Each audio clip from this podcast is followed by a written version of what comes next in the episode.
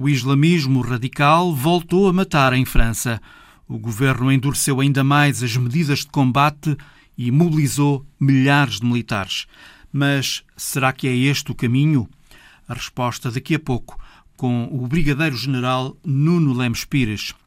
A 48 horas das eleições norte-americanas, vamos espreitar a Flórida e a Pensilvânia, dois estados fundamentais nas contas dos candidatos. A reportagem dos enviados Mário Ricardoso e Luís Peixoto.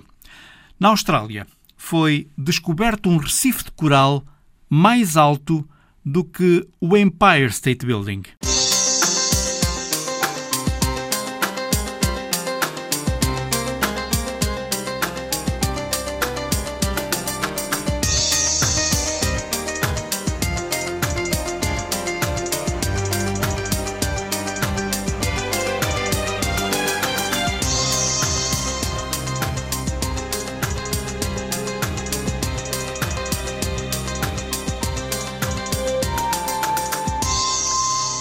Barbari regressou à França. Oh putain C'est quoi C'est des balles Ouais. Putain O sobressalto e perturbação de quem puxou do telemóvel e gravou os instantes seguintes à chegada da polícia à Basílica de Notre-Dame, em Nice. Na manhã da passada sexta-feira, três pessoas foram assassinadas, incluindo uma mulher decapitada. Nas horas seguintes, a polícia francesa abateu um suspeito armado perto de Avignon, enquanto na Arábia Saudita foi detido um homem que esfaqueou um guarda à entrada do consulado francês de Jeddah. Et très clairement, c'est euh, la France qui est attaquée. Palavras do presidente Emmanuel Macron junto à Basílica de Nice a assumir que a França está a ser atacada. O autor do atentado é um tunisino recém-chegado à França. O brigadeiro-general Nuno Lemos Pires é perito em defesa e relações internacionais, é autor do livro Resposta ao Jihadismo Radical. A França tem endurecido o combate ao radicalismo, mas sem eficácia total para impedir atentados a França está no caminho certo para lidar com este fenómeno? Eu penso que a França está a conseguir lidar com este fenómeno. Agora, a França lida deste fenómeno tendo dentro dela problemas que já têm muitos anos e que não se resolvem de um dia para o outro. Tem que ter a ver com uma certa organização social que aconteceu em países como a França, como a Inglaterra, como a Alemanha, como a Holanda, que permitiram aquilo que se chamava-se a guetização. E a guetização nunca é boa porque muitos destes grupos, destas comunidades, algumas delas também se auto-isolaram. Isto não quer dizer que fosse uma, uma atitude premeditada do Estado francês ou do Estado inglês, muitas vezes foram as próprias comunidades que o fizeram, mas isto criaram-se muitas comunidades um bocadinho isoladas, o que permitiu que dentro dela nascessem estes tais viveiros de narrativas extremistas, sejam elas populistas, não é? Ideológicas puras, extrema-direita, extrema-esquerda e de outro género, xenófobas, nazis, etc., sejam elas de índole religiosa, como seja o jihadismo radical. E, portanto, é um problema que já tem muitos anos e que tem vindo, obviamente, teve o, expoente, como nós sabemos, aliás, infelizmente estamos a falar de Nice, onde houve aquele atropelamento absolutamente dramático feito por, uma, por um caminhão, mas tivemos, obviamente, também, além do Charlie Hebdo, tivemos o Bataclan, tivemos todos aqueles ataques que aconteceram em França e por aí fora. Portanto, estamos a falar de anos e anos de problemas que acontecem lá, mas estamos a falar de anos e anos de problemas que acontecem de fora. Nós sabemos, por exemplo, que o homem de 21 anos tunisino que fez este ataque chegou há dias à França. Portanto, ele chegou a setembro eh, eh, à Europa, não é? em Lampedusa, Itália, e entrou em outubro em França. Portanto, estamos ainda no mês de outubro. Portanto, estamos a, estamos a falar de alguém que acabou de chegar à França. Portanto, nós temos aqui um problema de lidar com direitos, liberdades, garantias, estamos aqui a falar com, com problemas de monitorização de possíveis, mas depois também estamos a falar com situações impossíveis, que é nós não podemos vigiar tudo e toda a gente.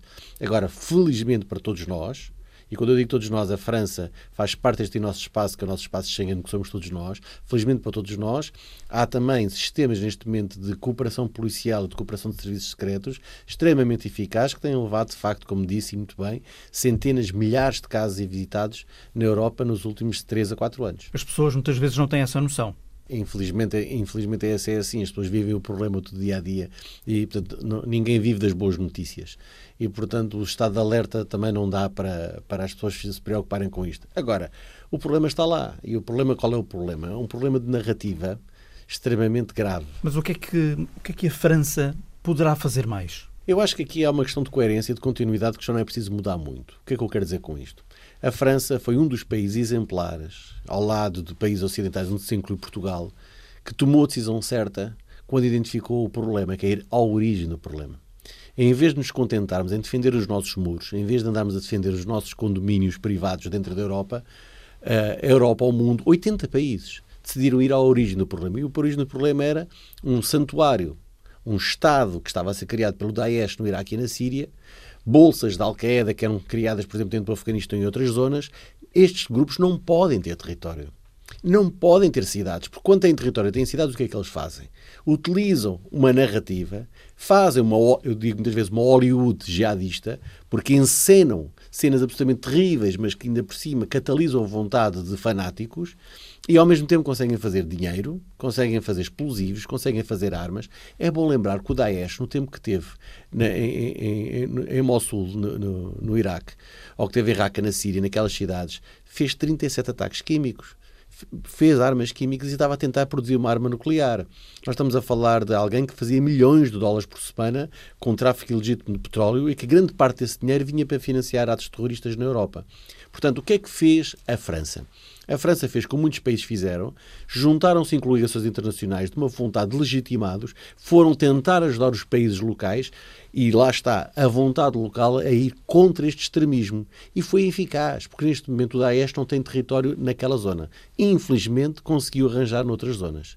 Portanto, o principal é sempre isto. Nós temos que ir ao pântano e não ao mata-moscas ou mata-mosquitos para matar os mosquitos. Nós temos que ir ao pântano e drenar o pântano porque é de lá que nascem, obviamente, o problema. E essa vontade coletiva internacional de resolver o problema na origem foi muito importante. E, simultaneamente, começou-se a haver uma cooperação internacional muito mais forte, uma troca de informações muito melhor, uma ação policial muito mais decidida e uma aposta muito forte. Eu acho que isso foi o mais importante da França e dos países ocidentais, foi uma aposta muito forte naquilo que nós chamamos de direitos fundamentais. Não fomos, não, não, não nos deixámos cair na tentação de ir para o outro lado oposto e condenar. Não a defesa dos direitos fundamentais, a defesa da Carta das Nações Unidas, a defesa da Declaração Universal dos Direitos Humanos. E nessa defesa demos o exemplo. Portanto, o caminho está traçado. E eu acho que é um caminho que, com o tempo, com as novas gerações, se forem educadas neste espírito de abertura em que o que se combate não são religiões ou grupos, etc., mas o que se combate são ideias que atentam contra as nossas liberdades fundamentais, conseguimos vencer. Estamos, portanto, perante uma ideologia que é política. É uma ideologia política baseada numa narrativa religiosa. Não mas... confundir com o Islão não, da claro religião. Que não, claro, claro que não. Mas o Islão, como qualquer outra religião, pode ser deturpada por uma determinadas finalidades. E é isso que nós encontramos, infelizmente é um fio condutor que já vem desde o salafismo do século XIII, que encontrou aqui um caminho de, de, de grande, de, de de grande violência que nós depois vimos no princípio dos anos 20 no, no Egito, nomeadamente com a Irmandade Muçulmana, depois vimos Said Qutb já em 64, o nascimento da Al-Qaeda, os primeiros... Ou seja, isto é uma narrativa que infelizmente tem tido uma, um construto, uma construção muito bem sedimentada, que embora se traduza numa minoria dentro de uma minoria dentro do Islão, é extremamente agressiva e extremamente financiada. O Brigadeiro General Nuno Lemos Pires. Vários países, incluindo a Turquia, condenaram o ataque em Nice. Isto não quer dizer que as tensões entre Ankara e Paris tenham sido ultrapassadas. É que as ondas de choque mantêm-se.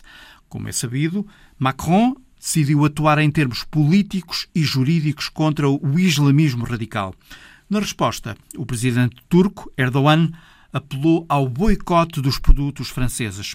José Pedro Tavares é o correspondente da Antena 1 na Turquia.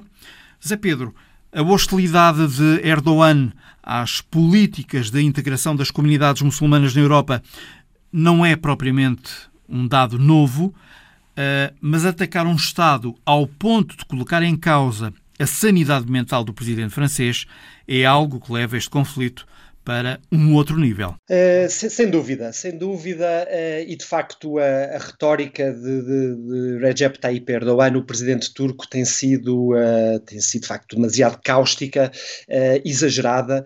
Não, não é a primeira vez que de facto Erdogan defende, ou, ou, ou, melhor, ataca aquilo que ele considera ser uma islamofobia evidente na Europa. Ele há muito que diz que os muçulmanos na Europa Europa vivem, são discriminados, são cidadãos de segunda classe, uh, vivem uh, sob opressão. Isto é uma das causas um, eh, habituais e preferidas de, uh, de, Erdogan. E, portanto, isto continua, de facto, o, esse, esse tom e essa, e essa agenda. Sabemos que o presidente turco e o seu partido não são islamistas radicais. Então, por que esta postura? Há muita gente que defende que hum, este discurso, talvez um pouco mais exagerado, de Erdogan nesta altura, eh, tenha a ver com problemas internos ao nível económico. A economia turca eh, está num, num estado de, desastroso. Eh, é, é, a lira turca já desvalorizou 30% este ano. É a segunda moeda do mundo eh, com pior performance.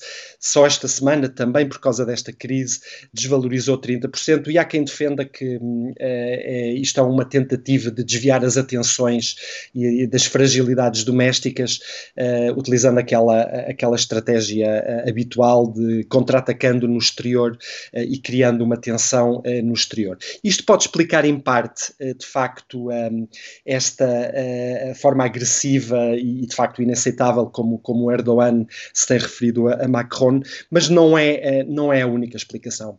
Há aqui, de facto, uma batalha ideológica e uma batalha ideológica um, profunda. Um, o conceito de laicité, de secularismo, laicismo, do, digamos, do, do Estado francês, uh, é algo que é completamente contrário à visão do mundo de, de Erdogan. Erdogan, que aliás teve que lutar contra precisamente esse tipo de, de digamos, de, de abordagem aqui na Turquia, porque a República Turca Kemalista, a República Turca de, de Ataturk, um, era muito semelhante, uh, ou seguia um, um padrão e uma ideologia muito semelhante ao Estado francês, em que o princípio do secularismo era absoluto e tudo o que o contrariasse uh, era, era, uh, era ilegalizado, era uh, eliminado.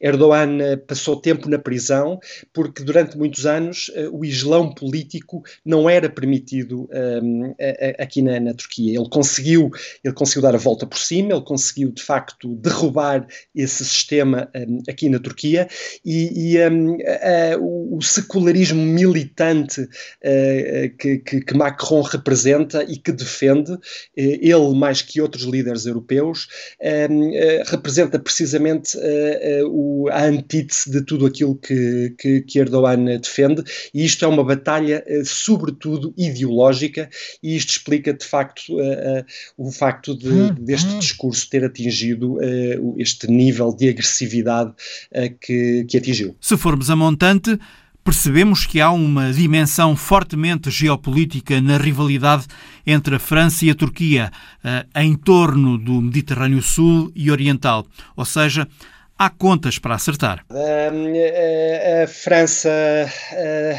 tem tomado algumas posições contrárias às da Turquia em vários uh, teatros, na Líbia, estão em lados opostos. A França tem-se colocado ao lado de, de, Grécia e de Chipre na questão das disputas territoriais da jurisdição marítima no Mediterrâneo Oriental, mesmo na questão do conflito entre, entre Arménia e Azerbaijão e Nagorno-Karabakh, em virtude também da presença de uma diáspora arménia muito importante.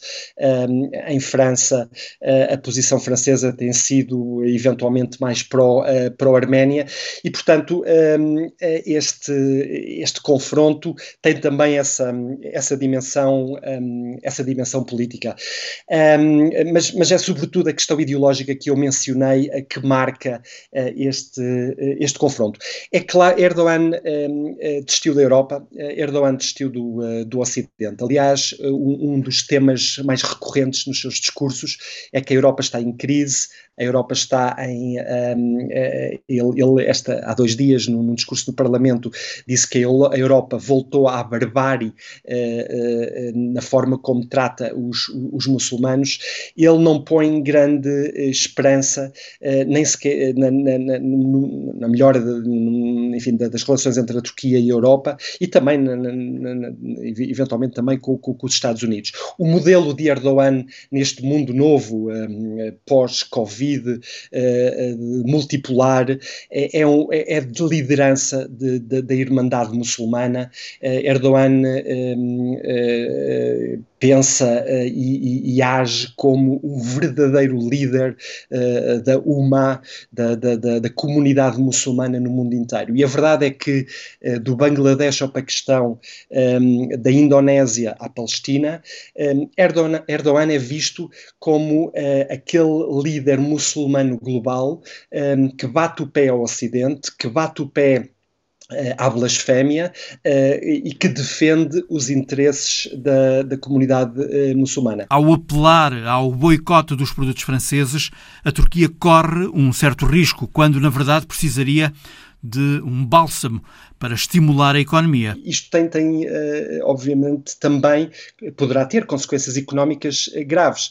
a Turquia, como disse, está numa situação um, económica muito um, muito séria, a economia turca tem sofrido imenso, eh, e o que, o que vemos é que eh, esta, estas, estes confrontos com o Ocidente e, sobretudo, com a União Europeia poderão agravar ainda mais eh, esta situação. Incrivelmente, a França é o único, um dos únicos países da União Europeia com quem a, a Turquia tem um excedente comercial. A Turquia exporta hum, hum. cerca de 8 mil milhões de euros para a França e só importa 7 mil milhões de euros. Um, portanto, um, um confronto económico económico, ele pediu uh, o boicote aos produtos franceses, um confronto económico com a França, irá só prejudicar uh, a, a, Turquia. E a França já disse, o governo francês já disse, que no próximo Conselho Europeu quer, de facto, discutir com os seus parceiros europeus a possibilidade de impor sanções económicas à Turquia. Esta possibilidade já estava em cima da mesa relativamente um, à, à, questão do, do, Mediterrâneo Oriental e a forma como a, a Turquia se tem, uh, se tem posicionado um, contra a Grécia e contra a Turquia Uh, em, em, vários aspectos de jurisdição marítima uh, uh, e de, de, de recursos naturais, mas agora com a França a pedir diretamente estas sanções comerciais, de facto a, a, União Europeia poderá eventualmente, mais tarde ou mais cedo, adotá-las e isto teria consequências desastrosas para a economia da Turquia. Portanto, esta visão do mundo e estas jogadas geopolíticas e ideológicas de Erdogan um, ehm, terão certamente, e estão a ter, consequências uh, muito graves uh, para o povo turco e, e, para, para a Turquia a longo prazo. Alguns Estados, como a Alemanha ou a Itália, que têm interesses particulares com a Turquia, tendem a ser complacentes com Erdogan e, por isso, as sanções podem não ter pés para andar. Logo, logo após, de facto, estas declarações de, de Erdogan, eh, todos os líderes europeus, nomeadamente, incluindo Angela Merkel, uh, vieram defender Macron, vieram, vieram solidarizar-se solidarizar com, com Macron ehm, e criticaram o discurso que, que eles consideraram inaceitável ehm, de, de Erdogan. De facto, países como a Itália, como a Alemanha, mesmo como Espanha, têm resistido à imposição de sanções. Um, as sanções eram até agora, sobretudo, exigidas pela Grécia e por Chipre, devido aos conflitos uh, no leste do Mediterrâneo. Um, as coisas mudam um pouco de figura. Se um peso pesado da União Europeia, como a, como a França, um, tomar uma posição definitiva relativamente à imposição de sanções. E aí poderá haver, poderá haver um, um desvio da posição europeia para, para, para, essa, para essa ação, para essa, para essa decisão apesar de muitos países uh, temerem uh, algumas das consequências uh, de, de, digamos, de um agravamento de uma crise entre a União Europeia e a Turquia, em primeiro lugar por, por, questões económicas, mas também e sobretudo devido à questão dos refugiados. a Turquia tem 4 milhões de refugiados, é o país do mundo que, em termos absolutos, uh, mais refugiados tem, sobretudo da Síria, mas também do Iraque, do, do, Irão, do Afeganistão.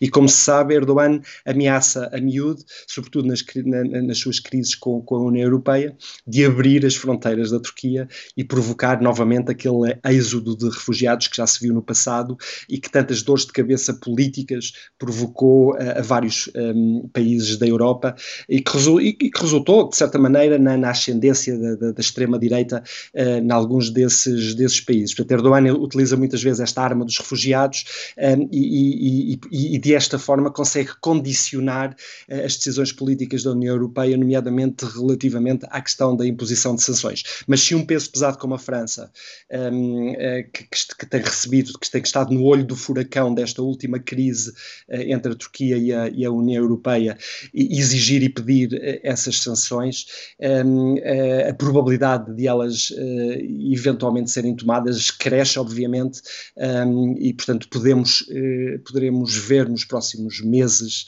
uh, um, um, agravamento desta, desta tensão que no meio desta pandemia é algo que francamente o povo turco e a Europa e todos nós dispensávamos. José Pedro Tavares. Na Polónia, milhares de pessoas têm protestado nas ruas contra as restrições que tornam quase impossível o aborto. É a imagem da semana de Paulo Dentinho. Há uma figura feminina que se ergue na capota de um carro, um cartaz na mão esquerda, o braço direito erguido, o punho fechado. A máscara no rosto tem o símbolo da liberdade de escolha, raio vermelho num fundo negro. Atrás de si há um cortejo automóvel e ao lado um carro da polícia vigia a manifestação. Ela representa o desafio nas ruas de Varsóvia à decisão do Tribunal Constitucional Polaco em interditar a interrupção voluntária de gravidez, mesmo nos casos extremos de malformação do feto. A decisão do governo vai ao encontro da sua ala mais à direita e recebeu o apoio do presidente da Conferência Episcopal Polaca. Mas o eco nas ruas denuncia o mal-estar milhares de mulheres desafiam a pandemia e o poder com manifestações, bloqueios, greves e até mesmo profanações de igrejas, algo que nunca tinha acontecido nas últimas décadas.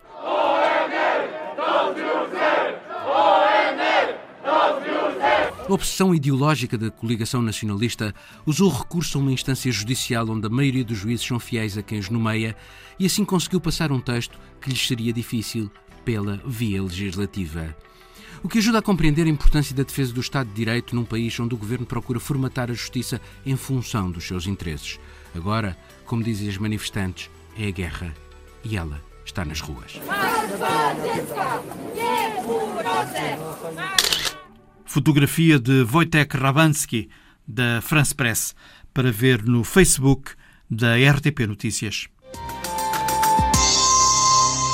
Estamos a dois dias da hora da verdade, as eleições nos Estados Unidos. Está em curso a batalha política entre Donald Trump e Joe Biden pela conquista dos decisivos swing states, porque é preciso ganhar no colégio eleitoral, não basta ter mais votos. Ora, a Flórida é um desses estados onde os dois candidatos realizaram comícios na última semana. A Flórida elege 29 delegados e a Pensilvânia, por exemplo, elege 20. Dois estados decisivos por onde passaram os enviados da Antena 1, Luís Peixoto e Mário Rui Cardoso.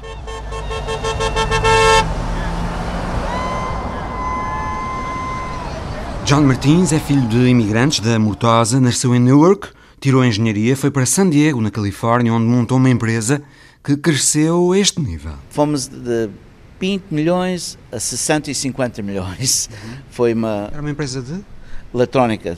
A eletrónica eh, chama-se Power Supplies. Mas entretanto deixou a Califórnia, veio para o pé dos pais, reformados na Flórida, e vive há 10 anos em São Petersburgo, no condado de Pinellas, que é o farol eleitoral da Flórida. Normalmente, se quiser ver quem vence o Estado, é olhar para quem ganha em Pinellas. E este ano, como todos os anos, aliás, vai ser uh, close. tão close e tão importante vencer aqui nestas regiões à volta da cidade de Tampa que os candidatos gastam rios de dinheiro em tempos de antena para convencer os eleitores. Nunca para, nunca para. Uh, já, as pessoas já estão fartas de ouvir aquilo sempre, todos os dias, está sempre a dar o reclamo. E os eleitores estão a votar muito. É um terço dos todos os votos registrados já estão já estão, o voto já está dentro. Vê-se que esta vez há mesmo vontade de fazer o voto. Há vontade e há mais divisão. Divisão também criada pela pandemia, que tem sido um tema obrigatório na campanha dos dois candidatos. Fica mais política, uns a dizer que ah, isso, isso não é verdade e, e que não é preciso usar a máscara e então há muito mais divisão aqui. John Martins, presidente da Associação Luso-Americana da Suncoast, em Pinellas, o condado que nos últimos dias levou a decretar a proibição nacional de contratar seguranças privados para as mesas de voto, porque dois homens armados foram vistos junto a uma dessas mesas e disseram que tinham sido contratados pela campanha de Trump, o que foi visto como tentativa de intimidação. Não, não, na não, eu quero na televisão. Paolo, Urco e Miguel são três peruanos da extensa comunidade latina em Allentown. Todos votaram antecipadamente, nem todos no mesmo candidato. Urco e Miguel escolheram Trump. Trump é inteligente no negócio. O país já está um pouco arriba, não está Urco tem um mini mercado, é comerciante, tal como Donald Trump. Que o homem é varão. Por exemplo, eu sou comerciante. Para mim, o presidente não é, não é político, é negociante. E o país tem que ser economicamente, não hablar, hablar, hablar. Paulo não pensa assim. Há mais divisão mais pobres. Ha dividido el país en dos, porque agora quizás hay más pobres que clase media. E mais intolerância, mais violência. Já ha llegado um limite de, de brutalidade. Nas ruas. Se vê em las autoridades. Então, onde estão os direitos que diz a Constituição. O voto latino vai ser importante nas contas finais. Em Allentown, a maior cidade do condado de Lehigh, 42% da população, que ultrapassa os 100 mil habitantes, é hispânica ou latina. Mesmo debaixo de uma forte chuvada, são muitos os cubanos que votam numa biblioteca da pequena Havana. Todos têm máscaras. Emma acabou de votar e diz que ali todos votam Trump. A comunidade cubana vai votar republicano, for sure. 100%. Trump não se cansa de dizer que Biden é socialista. Socialista aqui significa comunista. E os cubanos de Miami não gostam do comunismo. Comunista não queremos isso. Ana, também cubana, confia em Trump porque é milionário desde pequeno. Não precisa de roubar como os outros. É milionário de coração desde niño, não rouba. E todos os outros demais eh, presidentes que hemos tenido se han hecho millonarios, todos se han hecho millonarios en la Casa Blanca. ¿Cómo piensa que la comunidad por aquí va a votar? Donald Trump. Es lo que le dicen. Sí, everybody. A pequena Havana é hoje uma comunidade maioritariamente cubana, mas com latino-americanos de outras origens. O caso de Sheila Mendes, filha de pais peruanos, e também ela votou. Definitivamente Trump, lo necessitamos novamente, quatro anos mais. Os democratas ganham normalmente por muitos em Miami-Dade. E para ganharem a Flórida precisam de voltar a ter uma vitória muito expressiva neste que é o maior condado do estado. Intentando chegar, mas é uma pessoa que não tem uma consistência. Muito titubeia, eh, tienes muitas falhas. Muita titubeia, ou seja, Biden diz hoje uma coisa e amanhã outra. Sheila não conhece muita gente na comunidade que vote nele. Não, não muitos. Eu diria dois, três. Biden não é acarinhado pela comunidade da pequena Havana, talvez por isso Máximo, originário da Nicarágua, não tivesse querido dizer em quem votou. Que ganhe o melhor. Que ganhe o melhor, mas lá foi acrescentando que as coisas não estão bem. As coisas estão um pouco bem mal. E que talvez Joe Biden as possa mudar. Eu sou republicano, pero, pero hay cosas que não me gustam. Queremos que cambiem as coisas. Poderá cambiar, Biden? Eu penso que sim. Bem perto da Casa Branca, na praça Black Lives Matter, junto ao Memorial das Vítimas do Racismo, encontramos Don. My name is Don, D-O-N. Don segura um cartaz da sua empresa de turismo. DCBlackTours.com on this sign. Nele encontramos uma mensagem que diz parem de se odiar. Temos muita gente a odiar-se. Temos famílias separadas porque não se entendem. Por isso é esta a mensagem. E não é só para a América, é para todo o mundo. Seja onde for, há pessoas neste momento que se odeiam só porque discordam umas das outras. Afro-americano de 67 anos, nascido no Alabama, viveu quase toda a vida na capital. O negócio parou com a pandemia. Republicano convicto, agora decidiu votar antecipadamente em Joe Biden. This election probably will change the whole landscape of the country. Esta eleição vai talvez mudar as coisas no país. A América, neste momento, é alvo de chacota no mundo e Joe Biden é talvez a única pessoa que pode repor aquilo que a América já foi. back on the standing that it was. Ton diz que o país está cada vez mais dividido e que questões como o racismo mostram que se está a regredir. Vestido de fraque, sentado num pequeno banco de madeira à espera dos turistas que não chegam, Don Taylor, 67 anos, deposita em Joe Biden a esperança numa América diferente.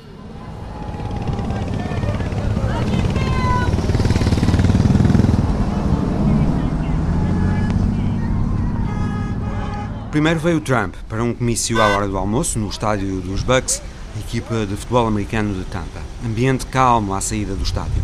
Lá dentro estiveram 20 mil pessoas, segundo algumas opiniões. I don't know, 20,000, I don't know, a lot of people. Outros diziam 50 mil. At least 50,000 people. Certo é que esteve muita gente a ouvir Trump e a máscara era obrigatória a máscara e assinar um termo de responsabilidade para não se poder processar a campanha de Trump caso se contraísse a Covid-19 no comício. Sheila assinou, conforme dizia no website da campanha para fazer.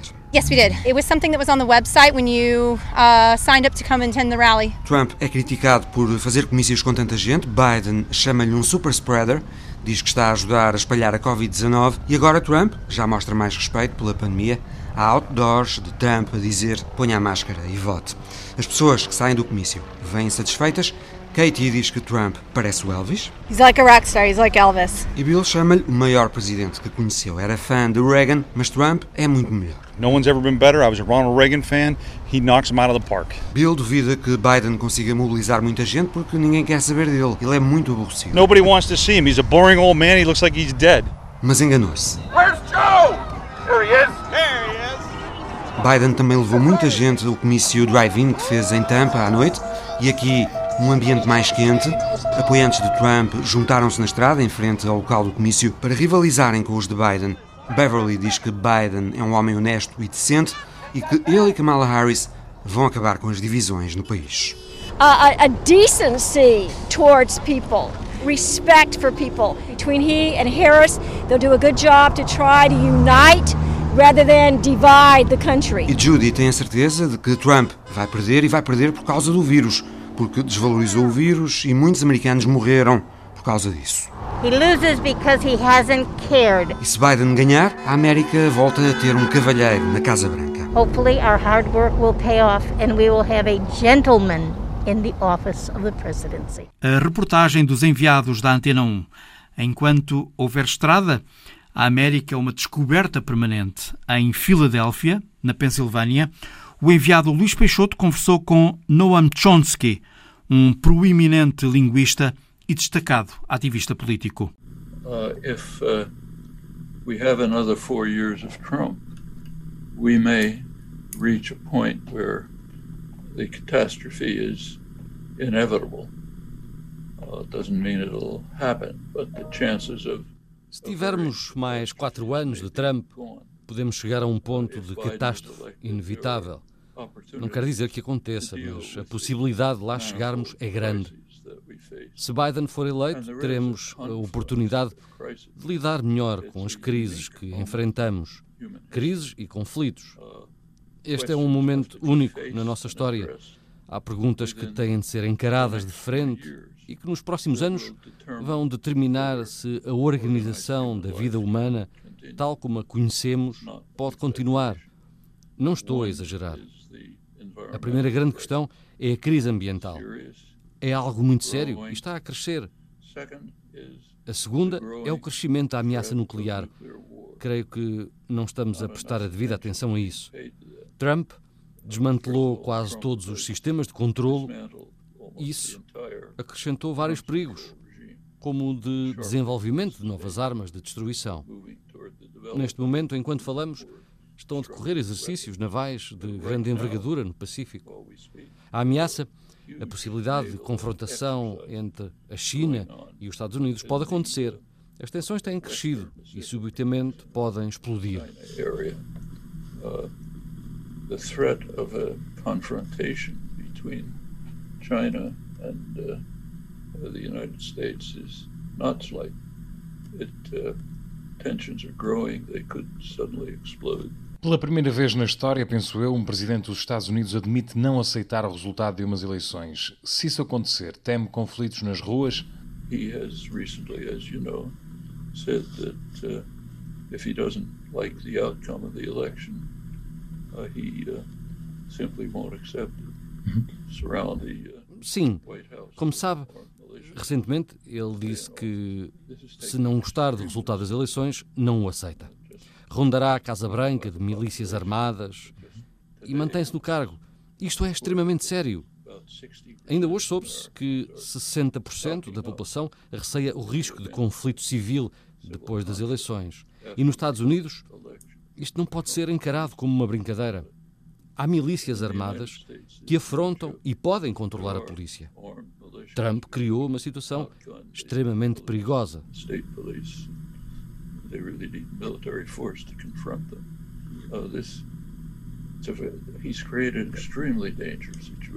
Como é que explica o desenvolvimento destas milícias? Está a sociedade assim tão dividida? When you have a White House which not only approves it, but is stimulating it. Nós temos uma Casa Branca que não só aprova, como estimula essa possibilidade. Lembre-se que Trump fará tudo para estimular a atuação das milícias. O chamado terrorismo doméstico não tem grande expressão nos Estados Unidos, mas existe. Quando Trump foi eleito, as ações dos supremacistas brancos correspondiam a 20% dos registros do FBI sobre o terrorismo doméstico. Agora correspondem a 100%. Foi crescendo a cada dia da presidência de Trump. Fazem parte da sua base eleitoral. It's going up each year in Trump's presidency as he stimulates. That's part of his voting base. Falando de política externa, democratas e republicanos têm diferenças, mas também muitas semelhanças. É expectável que a política externa dos Estados Unidos se mantenha igual e que problemas como o armamento nuclear ou o Médio Oriente se mantenham? Well, unfortunately, the Democrats' policies on foreign policies are not wonderful. They're not as destructive as Trump's, so they would not break down the arms control regime. That'll presumably be. Infelizmente, a política externa dos democratas não é a melhor. Não são destrutivos como é Trump e provavelmente iriam voltar atrás de um sistema nuclear, por exemplo. A política externa de Trump passa por destruir tudo o que ele não criou. Todos os acordos internacionais, todos os tratados, tudo tem de ser destruído. E isso tem efeitos terríveis. Repare, por exemplo, no Médio Oriente, o acordo internacional sobre o programa nuclear de Teherão estava a resultar, mas Trump não foi o arquiteto do acordo, destruiu-o, tal como as negociações de Paris.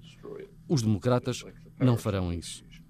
Mas há outra questão a ter em mente, porque se mantêm as sanções ao Irão e porque contam com o apoio da Europa. A Europa faz esse papel por morrer de medo do padrinho de Washington. Ele é muito assustador. Why are there sanctions on Iran? Why is Europe living up to them? Well, Europe is living up to them because they're terrified of the Godfather in Washington. They're afraid to cross it. He's too scary. Okay. Noam Chomsky, linguista, filósofo, sociólogo e ativista político norte-americano, entrevistado pelo jornalista Luís Peixoto. O primeiro passo, firme e indiscutível no resultado, já foi dado. Mais de 78% dos chilenos aprovaram a elaboração de uma nova Constituição que irá substituir a atual, elaborada durante o regime de Augusto Pinochet, o ditador que governou o país entre 1973 e 1990. Foi dado, portanto, o primeiro passo de uma nova etapa. No próximo ano serão eleitos os constituintes que vão redigir a nova Carta Fundamental, que deverá estar pronta no verão de 2022, ou seja, dentro de cerca de dois anos e meio. Felipe Vasconcelos Romão é especialista da Antena 1 em assuntos internacionais e profundo conhecedor da América Latina. Felipe, apenas metade da população votou no referendo do passado domingo. Uh, convencer os outros 50% a apoiar uma nova Constituição para a qual não votaram pode apresentar dificuldades? Eu julgo que a dificuldade não, não, será, uh, não será intransponível e talvez nem seja muito grande, uma vez que uh, esta, esta participação, esta ausência de participação de quase 50% da população, não se deveu propriamente a uma, a uma abstenção ativa, ou seja, a uma oposição marcada uh, contra a nova Constituição. Uh, vem em linha de resto com uh, o, a desmobilização e o aumento da abstenção que tem um, uma, que ganha uma expressão muito grande quando passamos do voto obrigatório ao modelo de voto, de voto não obrigatório no, no, no Chile, que, que ocorreu já nesta, nesta, na segunda década do século, do século XXI. Um, portanto, há aqui mais uma perspectiva de, de uma passividade uh, em relação à, à, coisa pública do que propriamente de uma resistência, pelo que depois, uh, tendo em conta que mais de 50% dos chilenos participaram e que esta mobilização foi claramente superior, por exemplo, às eleições, umas eleições autárquicas, às últimas, uh, que registaram uma participação inferior a 40%, eu julgo que, tendo em conta que, é, que há uma dificuldade clara no sistema político em mobilizar os eleitores, não me parece que vá haver, que seja por estes 49 ponto, uh, muitos por cento, uh, que vai surgir uma resistência clara à, à nova Constituição. A questão dos direitos sociais é já hoje um assunto amplamente discutido na sociedade chilena. A esperança das pessoas é que os direitos sociais sejam incorporados na nova Constituição para que, por essa via, sejam efetivamente respeitados? Eu julgo que sim. Essa era, de resto, uma das grandes críticas à Constituição de 1980. A Constituição de 1980 uh, tem, do ponto de vista político, uh, como objetivo preservar uh, o poder dos militares e controlar uma eventual transição, como de resto se vem a verificar depois, a partir de 1988 e 1989. depois sofre uma primeira, do ponto de vista político, duas grandes alterações estruturais. O fim, em 1989, à, à, à proibição de movimentos movimentos políticos marxistas uh, e em 2005 uh, eh, acaba com a tutela militar no Senado, ou seja, o, os militares deixam de poder nomear senadores vitalícios, que era de resto a situação em que se encontrava Augusto, Augusto Pinochet na, na, na, última etapa em que teve alguma atividade política. Uh, a outra grande questão são os direitos económicos, é a questão económica e social, que nesta Constituição, portanto, tínhamos essa salvaguarda dos militares, mas também tínhamos uma ditadura que pretendeu e que tinha um modelo económico e que se envolvia diretamente eh, na, na, militava num determinado modelo económico. E esse modelo económico era o da Escola de Chicago. Eh, era um modelo de liberalização clara da economia, de ultraliberalização até da economia, que construía uma, o que se denominava como um Estado subsidiário, ou seja, o Estado só intervinha naqueles campos em que os privados não conseguiam uh, oferecer, uh, uh, ter uma oferta de bens que servisse a população. em primeiro lugar, o Estado servia para o, o Estado de polícia, para o policiamento, para a componente militar, para a administração da justiça, mas depois nos direitos sociais só entrava e quando entrava, eh, quando os privados não tinham capacidade para fornecer isso, ou quando era gritante a desigualdade que gerava eh, a não participação do Estado. Ora, foi justamente isto que mobilizou uma boa parte da população nos últimos, nos últimos anos. Uh, o Chile não tinha, ao contrário de até países que têm maiores debilidades económicas da região, como é o caso da Argentina, uh, não tinha um Estado social ou, ou, sequer uma tentativa de Estado social. a saúde uh, é garantida por seguros privados e há parte da população que não tem acesso a determinados tratamentos. a educação, quer do ponto de vista básico, secundário e também universitário, tem uma componente muito forte de atores privados que gera depois uma certa desigualdade, sobretudo nas camadas mais pobres da população.